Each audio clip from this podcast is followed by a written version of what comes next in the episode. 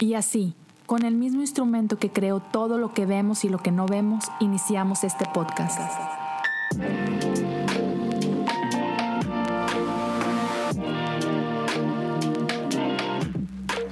Bienvenidos a Cosas Comunes.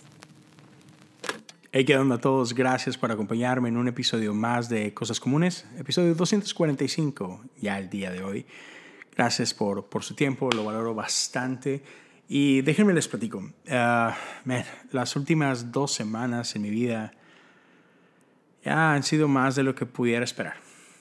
No hace mucho grabé un episodio donde se llama Así se ve mi milagro y justo explicaba de que a veces pensamos que entendemos cómo está nuestra situación y, pensamos que, que, sabemos lo que necesitamos. Y en cierta forma nos da miedo pensar de que, uy, esto todavía se puede poner peor, ¿no? Ya, bueno, ah, ahí estoy yo. Cuando pudiera pensar de que ya lo peor ha pasado, ya, ya, ya estamos del otro lado. No, la realidad es que las pruebas continúan. el, ahora sí que el enemigo sigue atacando. O si no te quieres escuchar como que muy, ay, muy pandareta, muy cristianoide, la vida sigue tirándonos curvas. Ya, la vida sigue sorprendiéndonos y no es fácil. La semana pasada hablaba de que tenemos que contar el costo. Seguir a Jesús no es sencillo. Entonces, ya, como sabes, los últimos seis años han sido complicados, ah, temas de salud ha sido un tema eh, en la vida de mi esposa sobre todo. Los últimos seis meses han sido mucho, muy difíciles. Bueno, hace como diez días las cosas se complicaron todavía más. Entonces, ya estoy, estoy pasando por mucho. Es, no es nada sencillo. y si puedes, te invito a que tomes un minuto en tu día y, te encargo que ores por mí, ora por mis niños, ora por mi esposa, ora por su salud. Ella ha pasado por mucho y, es, es, una increíble mujer, es, es, luchona, yo sé que va a salir adelante, pero ya, necesita de, de, mucha oración. Eh, ya, creo que Dios es fiel y, y Dios va a hacer lo que Dios sabe hacer pero no es fácil, no ha sido fácil para mí, no ha sido fácil para, para, para, mi casa, para mi familia. Y el, lo que quiero compartir hoy es, acabo de predicar de esto el domingo pasado y son de esos, de esos temas que, que no tienes idea cuánto los vas a necesitar. Y quiero compartirlo contigo. seguramente te ha pasado que estás pasando por quizás una crisis como yo y y sabes que tenemos que orar. Sabemos que, la oración es importante. Pero estoy seguro que te ha pasado como me ha pasado a mí, que oramos y, oramos y queremos creer y, y, ¿sabes? Oramos con todo nuestro corazón y esperamos un milagro de Dios. Pero hay algo acá, como que atrás en nuestra cabecita o que se esconde ahí en nuestro corazón que nos dice, ya, no va a pasar nada. Ya, o sea, cuáles son las posibilidades de que, de que veas un milagro. Y entonces la duda entra y trata de hacer nido en tu corazón. Los miedos entran y tratan de hacer nido en tu corazón y, es, es, complicado. Es complicado. Pero entonces te quiero, te quiero hablar de esta historia que encontramos en el libro de los Hechos, capítulo 12 y, tiene que ver con que la iglesia está siendo perseguida. Y en este punto, el rey Herodes emprisionó y asesinó a, a Santiago, el hermano de Juan, uno de los apóstoles. Es el primer apóstol en ser martirizado. Ahora, ya para ese punto, sabemos de Esteban. Esteban fue apedreado, pero Esteban no era un apóstol. Esteban era un creyente y, claro que es duro y difícil y claro que lloramos por, por Esteban, ¿no? O sea, su iglesia lloró por él, pero, pero no era un apóstol y entonces, de cierta forma, como, ok, hay una diferencia, ¿no? Pues, los apóstoles, estos caminaron con Jesús, nada los puede tocar, ¿no? Bueno, no es cierto. Tenemos este caso. Y acá Santiago muere a espada a causa del el rey Herodes. Y luego pasó algo súper interesante que es el pueblo lo celebró. Ya el pueblo judío celebró la muerte de este apóstol. Y Herodes, como buen político, ¿sabes? Dijo, ah, ¿de quién es? A la gente le gustó, hey, al pueblo lo que pida. Celebraron la muerte de Santiago, vamos por más. Y no solamente fue por otro apóstol, se fue por el pez gordo. Se fue detrás de Pedro y lo logró. Pedro fue aprisionado. Y así que simplemente estaban esperando que pasara la Pascua para poderlo llevar a juicio y sabemos qué es lo que va a pasar. Lo va a asesinar. Ese es el propósito del rey. Así que el verso 5 nos dice que, pero mientras Pedro estaba en la cárcel, la iglesia oraba fervientemente por él. No solamente oraban por él, lo hacían fervientemente, ¿sabes? Y, y quiero dejarte esto. Otra vez, hemos hablado, yo he hablado en episodios anteriores de lo importante que es una vida de oración. Pero quiero aquí solamente resaltar estas dos partes, ¿no? Tu vida de oración personal importa. Yo sé que Pedro estaba orando por sí mismo. Tu vida de oración es importante, tu vida devocional es importante, pero también la vida de oración en comunidad es importante. Mientras Pedro estaba en la cárcel, su iglesia, la iglesia, estaba orando por él. ¿Y qué estaban orando? Pues obviamente estaban orando por su libertad, estaban orando por, por su integridad, que, que no fuera a morir como murió Santiago. Entonces, bien interesante cómo sigue eh, la historia y el verso 6 nos dice que la noche antes de ser sometido a juicio, Pedro dormía. Estaba sujetado con dos cadenas entre dos soldados, lo cual es mucho. es, era excesivo la cantidad de seguridad que tenía Pedro, pero por una razón. Pero ¿no se te hace extraño que Pedro está apaciblemente dormido la noche antes de ser enjuiciado? Ya, normalmente cuando tú y yo estamos pasando por pruebas, es difícil dormir. Eh, eh, ya sea la ansiedad no te deja dormir, la preocupación no te deja dormir, los miedos no te dejan dormir, la inseguridad no te deja dormir. No, no duermes, no duermes y mucho menos duermes tranquilo, lo poquito que puedes dormir. Pero aquí leemos que Pedro está bien dormido y lo vamos a ver más adelante qué tan profundamente dormido está. Dice que de pronto un ángel entra en escena y su luz llena este lugar. Y tú sabes, cuando apenas estás quedando dormido y es oscuro, alguien prende la luz y es molesto y te despierta y es que, ah. Pero no, Pedro, Pedro está dormido. ¿Qué tan dormido? Bueno, que nos dice el siguiente versículo, que el ángel lo tiene que golpear en un costado para despertarlo. Así de profundo estaba dormido. Pero entonces Pedro se despierta y el ángel le dice, hey, levántate. Dice que las cadenas caen de las muñecas de Pedro y le dice, vístete, ponte tus sandalias. Y Pedro, Pedro lo hizo.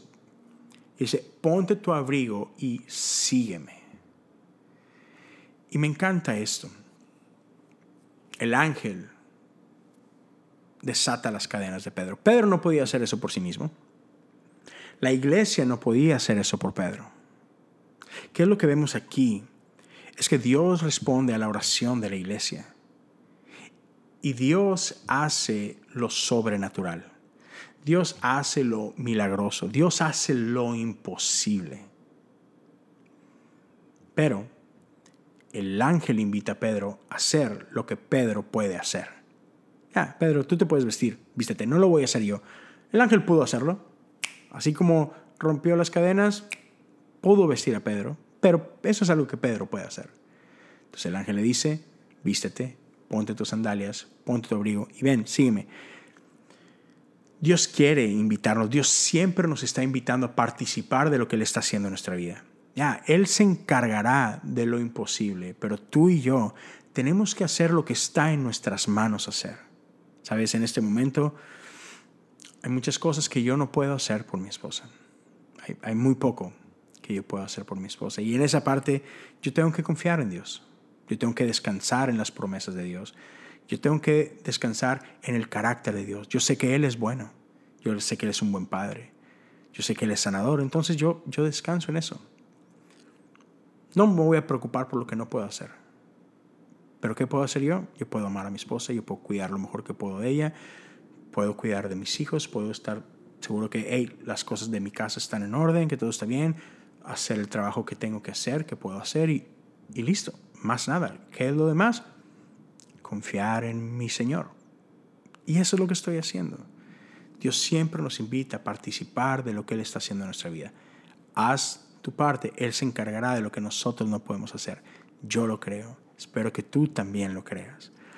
Así que Pedro sale de la celda y sigue al ángel, pero es bien interesante, todo este tiempo Pedro pensaba que esto era una visión. ¿Sabes? No es la primera vez que le pasa a Pedro. Pedro ha tenido visiones proféticas en el pasado. Recordarás una ocasión que, que mientras él oraba, Dios baja toda esta, ¿sabes? Esta nube llena de animales y le dice, hey, mata y come. Y, ¿Sabes? Pedro ya ha tenido estas visiones. Entonces seguramente aquí Pedro todavía está alucinando y piensa de que, wow, esa es una visión de cómo Dios me va a liberar de Herodes, pero qué chido. ¿Cómo va a pasar? No sé, pero wow. Pedro, digo, Dios lo va a hacer. Y, y bien interesante, me voy a regresar. Algo que, algo que olvidé mencionar acerca de Pedro durmiendo en paz y cómo se me hace bien raro. Y te mencionaba, tú y yo no dormimos en paz cuando estamos en grandes problemas y eso es normal. Entonces, ¿qué sabía Pedro que quizás nosotros no sabemos? Y eso me hizo recordar cuando Pedro niega a Jesús. ¿Recuerdas? Él llora amargamente. Pero, ¿qué pasa después de la resurrección? Tenemos este encuentro en, los evangelios en el que Jesús busca a Pedro, Jesús va al encuentro de Pedro. Y tienen esta conversación, quizás la recuerdes, en la que Jesús le pregunta a Pedro, hey Pedro, ¿me amas? Y Pedro le responde, Señor, tú sabes que te amo. Pedro, ¿me amas? Sí, Señor, tú sabes que te amo. Pedro, ¿me amas? Tres veces lo negó Pedro. Tres veces Jesús le pregunta, ¿me amas? En esa misma conversación, al final de esa conversación, Jesús le dice a Pedro, hey, tú, tú siempre has sido, cuando eras joven tú ibas donde tú querías, hacías lo que tú querías. Hey, pero va a llegar el día cuando seas viejo, en que otro te va a tomar del brazo y te va a llevar a donde no quieres ir. Dice la Biblia que Jesús le estaba diciendo a Pedro de cómo es que iba a morir. Entonces Pedro sabe, hey, no soy ningún chamaco, no soy ningún jovencito, pero tampoco soy viejo todavía. Este no es mi tiempo, ¿sabes? Yo no sé cómo Dios me va a liberar, yo no sé cómo es que Dios va a hacer esto, pero, pero Dios lo va a hacer. Y creo que en esa paz Pedro podía descansar. Y, y solo quiero decirte, hey, seguramente Dios ha hablado ciertas cosas a tu vida. Deja que esas cosas te llenen de paz. Deja que sus promesas te den esa paz y la seguridad de que ya, este todavía no es mi tiempo. Entonces, de regreso, Pedro está pensando, esto es una visión, wow, Dios me va a sacar de aquí, ya lo sabía, ¿sabes? No sé cómo, no sé cómo va a pasar, pero, pero Dios va a hacer algo. Pobre Pedro, no sabía que no, ya está pasando en tiempo real, Dios está liberando, ¿no? Entonces empiezan a cruzar todas estas puertas hasta que finalmente llegan a la calle, Pedro está libre. Pedro ha cruzado todas las barreras. Y en el momento que ya están seguros, ya están allá afuera, dice que el ángel se va y Pedro entonces viene en sí mismo y se da cuenta de que, oh, esto no es una visión, realmente estoy afuera. ¡Wow! Entonces, ¿qué hace Pedro? Pedro corre a la casa de María, la mamá de Juan Marcos. Sí, ese mismo Marcos que nos regala el Evangelio de Marcos. Y, Pedro y Marcos desarrollaron una gran relación y, Marcos se convierte en este, en este hombre de confianza para Pedro. Y, lo, que los, los grandes estudiosos nos dicen es que una de las teorías es que Pedro básicamente, ¿sabes? Le, cuenta todo esto a Marcos. Y Marcos básicamente hace esta autobiografía, bueno, no autobiografía, esta biografía de Pedro, que es lo que se convierte en el Evangelio de Marcos. Entonces, a esta casa va, a la casa de María, la mamá de Juan Marcos. ¿Y quién está ahí? La iglesia está ahí. ¿Y qué está haciendo la iglesia? Están orando. ¿Y qué están orando? Por la liberación de Pedro. ¿Y qué es lo que ha hecho Dios? Responder a sus oraciones. Así que Pedro finalmente llega a la puerta y empieza a tocar Entonces una de las criadas sale a la puerta a ver quién es y reconoce la voz de Pedro. Y es, tal su emoción que la pobre chava no abre la puerta. Esta chava lo que hace es que corre emocionada a decirle a todos los que están orando por Pedro que Pedro está ahí afuera. Y te podrás imaginar la fe de estos hombres y de estas mujeres, que al escuchar que Pedro está afuera seguramente comienzan a celebrar y empiezan a dar gloria a Dios porque Dios respondió a su oración. Pues no, eso no es lo que sucede. ¿Qué es lo que sucede? Que cuando esa chica le dice, Pedro está allá afuera, la gente le dice, ¿estás loca? Pedro está en la cárcel. Deja de interrumpirnos. Estamos orando por Pedro. Vamos a orar. Puedes ver lo, gracioso que es eso. Pero ella les insiste, no, no, no, no, en serio, Pedro está allá afuera, yo lo escuché. Y pobres, pobres creyentes, o sea, pobres de estos santos que dicen, ah, seguramente es su ángel. Ahora, no sé exactamente qué significa eso, no sé si realmente creían en que todos tenemos un ángel o si es una forma de decir, ya, Pedro ya se murió y a lo mejor es su espíritu visitándonos. O no sé si sea, ¿sabes? La, traducción literal de ángel que, oh, es un mensajero de Pedro. Cualquiera que sea de estas tres opciones, ellos no creen que Pedro está ahí afuera. ¿Te das cuenta de lo que acaba de pasar? Ellos están orando por algo, Dios ya respondió y ellos no lo pueden creer. No sé tú, pero yo me identifico con eso. Ya. Oramos porque sabemos que es lo correcto, pero pero muchas veces dudamos de que Dios vaya a responder a nuestras oraciones. Y lo que quiero decirte con eso es, hey, no te sientas mal no estás solo, estás en buena compañía. Sabes, a veces la vida es difícil y oramos porque, porque hay una parte de nosotros que quiere creer y que está dispuesta a creer y por tanto oramos con fe, pero, pero nuestro mundo no es, sabes, blanco y negro. Hay muchos grises. Y hay veces que nosotros mismos, aunque queremos creer, nos es difícil creer. ¿Recuerdas esta historia de este hombre que un día corre al auxilio de Jesús y, está igual pidiendo por un milagro? Y Jesús le dice, al que cree todo le es posible. Y este hombre responde, Señor, si creo, ayúdame en mi incredulidad. Ya, me encanta porque la Biblia misma no niega nuestras dudas. La misma Biblia no niega esta, esta lucha por la que pasamos todos los días y prácticamente todo el tiempo. Lo que quiero decirte es que puedes creer aún en medio de la duda. Aún en medio de la duda puedes decidir creer y aferrarte a toda esperanza.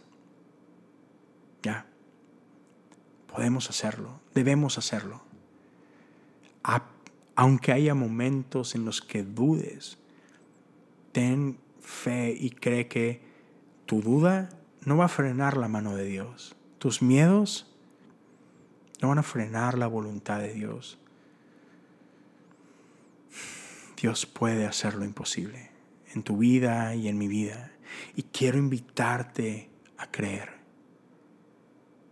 Ya, la, historia termina con ellos de pronto también escuchando los golpes en la puerta y quizás escuchando la voz de Pedro. Y dice que todos salieron allá afuera y abrieron la puerta y vieron a Pedro y empezaron a celebrar con él y empezaron a, sabes, a hacer un escándalo. Pedro le dice, hey, seguramente ahorita ya me están buscando, mejor calladitos, no quiero que me descubran, no quiero que me vuelvan a llevar allá. Entonces vamos adentro y celebremos allá, pero bajemos la voz. Dios obra en nuestras vidas. Ese es nuestro Dios.